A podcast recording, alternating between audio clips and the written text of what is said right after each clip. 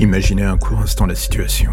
Vous êtes seul dans votre maison, votre femme n'est pas là pour la soirée. Les enfants non plus et vous avez du travail en retard. Enfin seul, vous décidez de vous isoler dans votre bureau, mettre des écouteurs et de lancer en boucle une playlist Spotify. Vous pouvez bosser tranquillement. Rien ne vous dérange pour une fois. Le paradis. Les heures passent. Tout va bien. Cinq heures plus tard, votre femme rentre et d'un coup elle se met à hurler. Vous arrivez en trombe en bas des escaliers. Elle est dans le living room morte peur. Elle pointe du doigt l'état du salon. La porte donnant sur le jardin est ouverte, ou du moins défoncée. Des traces de pas sont partout sur le sol. Mais ces dernières n'ont absolument rien d'humaine.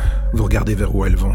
Votre sens glace en se rendant compte qu'elles vont directement vers votre bureau à l'étage. Vous n'aviez pas remarqué en sortant, mais elles ne s'arrêtent pas devant la porte de votre bureau. Elles y entrent et semblent ne pas avoir bougé de votre dos pendant tout le temps que vous étiez en train de travailler. Quelqu'un vous regardait. Votre femme qui vous suivait se met soudain à hurler. Quelque chose vient de sortir de derrière vous dans l'ombre de votre bureau. Une main griffue immense vous la serre directement la gorge. La dernière chose que vous verrez en agonisant sur le sol, c'est votre femme hurlant alors que le monstre se jette sur elle.